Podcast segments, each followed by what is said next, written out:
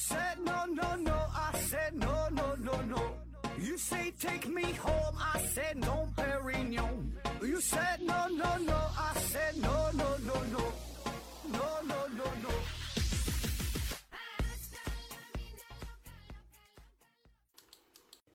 拼命探索，不计后果。欢迎您收听《思考盒子》，本节目由喜马拉雅平台独家播出。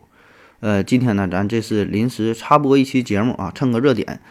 呃，叫从杨大人的自行车到杨大人的钉钉啊，这是刚刚发生的一起新闻事件。那如果您是咱的老听友啊，也知道哈，咱这个节目基本是很少蹭这种新闻热点，倒不是不愿意蹭啊，都知道这个蹭新闻热点的播放量会高一些啊。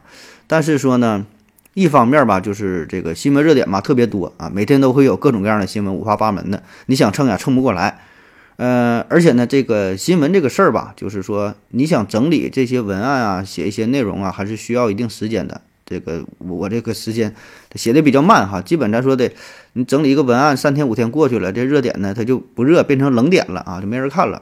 再有呢，就是很多这种新闻事件都会出现事情的大反转啊，来个一百八十度的大转弯啊。刚开始是这么说的，哎，结局呢完全相反了啊，然后啪啪打脸哈，各种评论说的啊都不对哈，原来不是这么个事儿啊，所以就瞎蹭啊。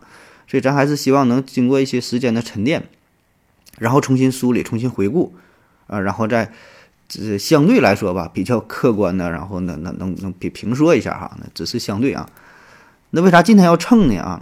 因为这事儿很有意思啊，就是刚刚发生的嘛，杨大人钉钉的这个事儿哈，钉钉保卫战啊，说是在二零二二年三月三十一号二十二点五十三分，上海第六人民医院啊发了一条新闻。题目呢叫“新冠疫情笼罩下的钉钉保卫战”，啊，这里说的钉钉就是能想到就是呃男性的生殖器啊，就保卫这个东西啊。大概的意思呢，说是上海第八人民医院收治了一位外国人啊，这个外国人呢是阴茎异常勃起五十个小时，呃，然后就请外院会诊啊，请的是上海第六人民医院，呃，请这个医生来协助治疗。然后六院的泌尿外科主任呢是当机立断啊，派出了主任医师前往八院指导治疗，并与八院的主任详细讨论病情。八院的书记、院长、副院长高度重视，亲临现场组织多全院多学科会诊，呃，血液科主任、超声科主任以及手术麻醉护理团队均在第一时间准备到位啊。最后，呃，也是一个大大圆满的结局。啊，钉钉保卫战成功啊！整个团队都沉浸在成功的喜悦之中，啊，就这么个新闻。然后文章最后呢还说，在疫情防控大仗硬仗的关键时期，面对来自境外高风险地区的外籍患者，医务工作者坚持人民至上、生命至上，在关键时候敢担当、有作为，齐心协力打赢了这场罕见的钉钉保卫战啊！全力以赴守护上海。呃，守护啊，这护就是那个护，就是上海讲那个护啊，呃，全力守，嗯，全力以赴守护啊，人民健康，这么个新闻啊。但这个新闻嘛，发完之后，呃，很快就又被删除了啊，就这么个事儿啊。嗯，等，首先啊，咱先强调一下，咱也咱不必拿这个患者的疾病去开玩笑，对吧？不管他是中国人也好，还是外国人也好，呃，不管他是得的什么疾病。啊，那有人一看到这个，呃，阴茎异常勃起五十小时啊，然后有一些想法是吧？就说这个这生病嘛，这这就是病，不管你是脑袋得病了，丁丁得病了，那都是生病了，对吧？某些人一看到丁丁异常勃起五十个小时，然后开始浮想联浮想联翩的，呃，用自己非常有限的从小电影上学来的知识啊，开始意淫，开始嘲讽，呃，甚至揶揄啊、取乐呀等等等等各种评论哈。你看这网上的评论区啊，也炸开了锅啊。就纠结的是五十个小时这个事儿啊，这个关注点哈也是挺有意思啊。然后也是这类人群嘛，可能就面临类似于丁丁的疾病啊、睾丸疾病啊、肛门疾病啊等等，不愿意去面对啊，就总觉得说这个部位啊、这个器官好像比比其他的器官这个生病就低人一等啊，而且本能的觉得就从事这个行业的医生啊，也比其他科的医生身份要更卑微一些，好像啊。啊，当然很多这个咱也知道，就是开玩笑嘛，对吧？就是拿这开玩笑而已，也不也不是说这个发自肺腑的，是吧？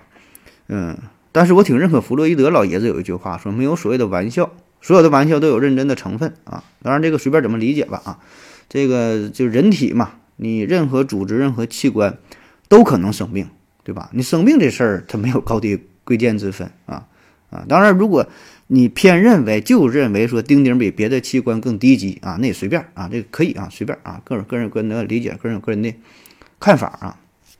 毕竟这事儿不是咱今天要讨论的重点，咱讨论的不是这个病，不是这个手术怎么去做，对吧？咱不是这个医学节目啊。呃，因为这个病与与与这个今天这个事件的关系并不是特别大啊，对吧？这个新闻重点是啥呢？哎，是一个外国人生病了，然后呃两个医院通力合作啊，把这个外国人的病给治好了，对吧？重点是在外国人上啊啊！当然话说回来，外国人生病咱给看病这个事儿也很正常啊，或者说太应该了，就应该这么去做，对吧？作为一个外籍友人来到中国，呃，咱应该给他提供相应的医疗卫生保障。提供医疗卫生服务，生病的时候得到应有的救治啊，这应该这么去做啊，没毛病。不管是法律层面还是道德层面，对吧？理应如此啊，理应如此啊。可问题在哪儿呢？就是在这种疫情防控的关键时期，在疫情形势如此严峻的上海，然后通过整篇的报道，我们能够看得出来。上海八院给他提供了超级 V I I I I P P P P 的待遇，啊，好像整个医院都都在忙着他一个人儿哈，是吧？从院长、副院长、书记等等各个科室啊，为前为后的啊，那也不知道这些领导们是出于人文关怀呀，出于对生命的尊重啊，出于对健康的这个追求啊，嗯，出于自己的使命啊，还是说有着其他这个背后一些。深刻的、不可告人的，或者咱们不知道的原因啊，这咱就有点恶意揣测啊。那么与之形成对比的就是，就在前两天吧，对吧？刚刚发生的也是在上海啊，一位老人哮喘发作，然后呢，幺二零救护车没能借给这位患者，呃，这个这个患者这个除颤仪是吧？当时借除颤仪，然后说就没没借他，最后呃很不幸啊，老人离开了，也刚刚发生没几天的事儿。呃，然后现在是涉事的医生也是已经被停职了哈。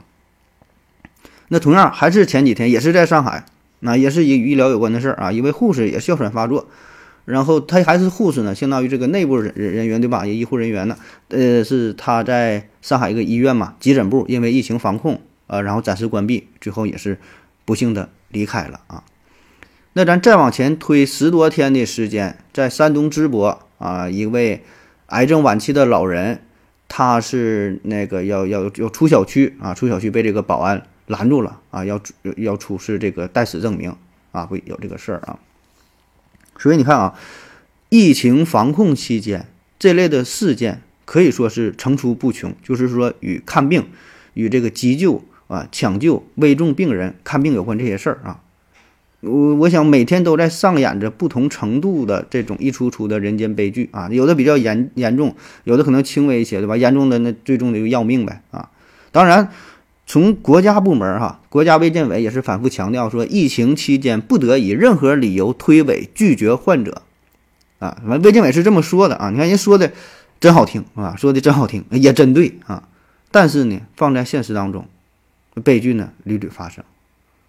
那么这背后的原因到底是啥呢？啊，为啥上面说这么好，下边怎么就做不到呢？啊，是我们不想去做吗？是我们不想借他除颤仪吗？是我们这个保安不想让他出去吗？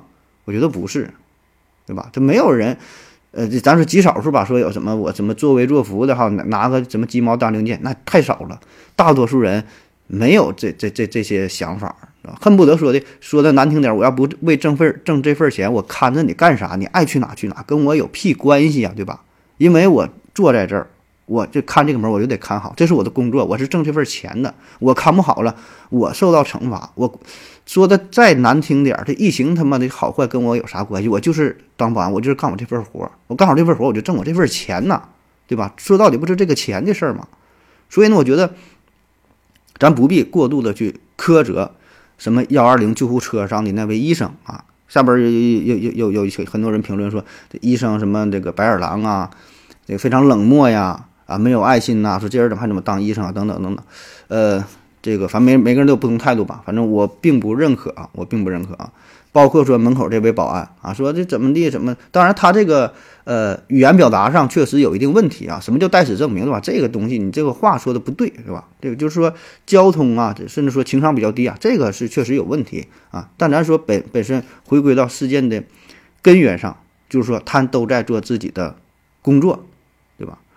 所以呃，通过这类似这些事件，我们更应该反思的是，如果。再次面对类似的情况，我们要怎么办？因为这个不是第一起，也不是最后一起，以后也还会有，对吧？保证会有类似的情况。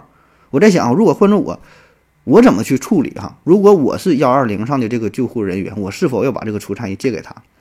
如果我是小区门口的这个保安，我是看门的，哎，有个人说要看病人就要出去啊，那我是否会放他出去？对吧？或者你你又怎么去做呢？啊，有人可能会说了啊，那这种情况那属于特殊事件呢，特殊情况特殊处理，你解决不了，你给上级领导打电话，请示上级领导看看上面什么态度，对吧？你说的简单啊，你你作为看门的，有时候你可能打电话，上面领导电话不接啊，没没打通啊，你所拨打的电话正在通话中啊，或者你你所拨打的电话已关机，你这时候你咋办，对吧？或者就算打过去了。人家领导说了，那你现在这个你在第一线，我也不知道具体情况如何，你按照规章制度来办事儿，对吧？该怎么处理就怎么处理。嗯，简单两句话给你怼回去了，对吧？而且咱再退一万步讲啊，是每次你都可以请示领导，但是你请示多了之后，领导对你是什么态度？要你是干啥的？你是看门的，领导是看门的，对吧？你这还得落在你自己身上啊。所以这里边。有很多现实的问题哈，我真是，反正我我觉得是挺难的哈。就是说这个什么，就该怎么处理就怎么处理。那啥叫该怎么处理，对吧？就是一线工作的人员，他被赋予了巨大的责任，冒着巨大的风险，但是呢，他并没有相应的权利，因为规章制度它一定是冰冷的，对吧？一定是不完善的，一定会有种种意想不到的情况。人家这个文件咔咔咔就这十条八条一说啊，这种什么什么情况不让进出小区，不让进小区，按照规章制度来，那你就是不让进。说的难听点儿，你你你爹死了，你妈死了不让进，那咋的？规章制度这么写的，对吧？上边没说父母死了可以进这个小区，可以出小区，只要你这个码是黄码，那就不让你进，那怎么地嘛，对吧？所以这个现实情况当中，一线的执行者往往是无所适从的。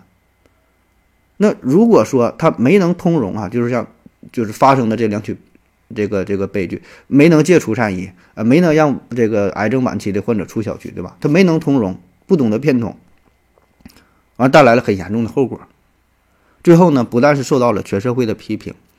呃，上级领导也得责备他，对吧？你死脑筋，不懂得变通，不会见机行事啊！规章制度是死的，人是活的啊！你得什么什么什么这个具体问题具体分析等等，说的都是一套一套的，哎，说的都可对了啊！然后这个领导可能还会受牵连，说就恨不得把这个人给给给掐死啊！可是你反过来想，如果当初他学会了变通呢？那位呃医生把除颤仪借给了这这这个人啊？那么他自己救护车上没有了除颤仪，哎，在这个时候呢，他又接到了一个急救的电话，马上他去急救啊，救别人，哎，车上没有没有除颤仪，这时候出了事儿，这个事儿算谁的呢？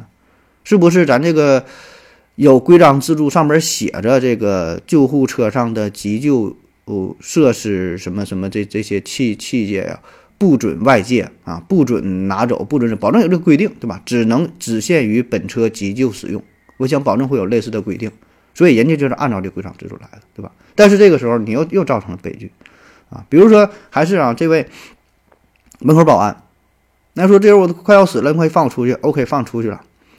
出去之后呢，他他是救活了啊，然后导致了疫情的传染扩散，不管是别人传给他了，他传染别人了，最后的结果他还是受到全社会的批评，上级领导的责备，然后说你不懂得遵守规章制度，上级颁发的指令啊，你没有严格的执行，没有落实到位。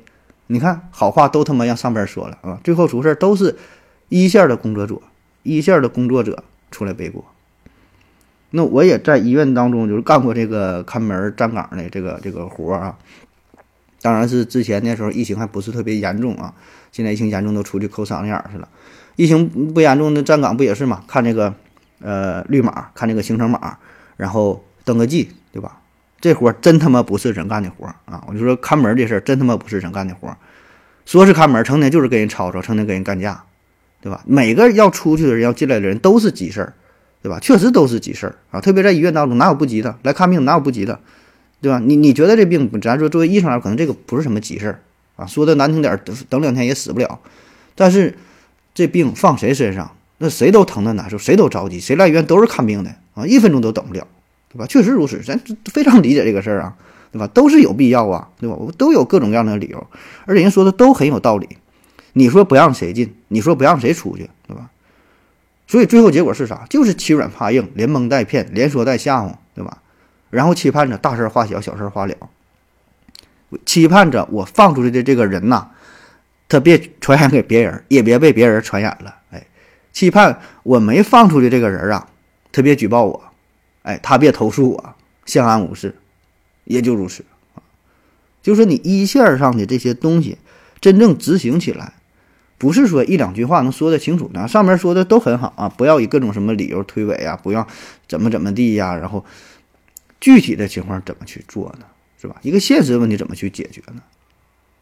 那回到今天这个这个新闻上啊，对比一下啊，就是。我们为啥能对待外国人呢？如此的宽容，如此的大度，如此的双标，给予了他们那么那么多的容错的空间，对吧？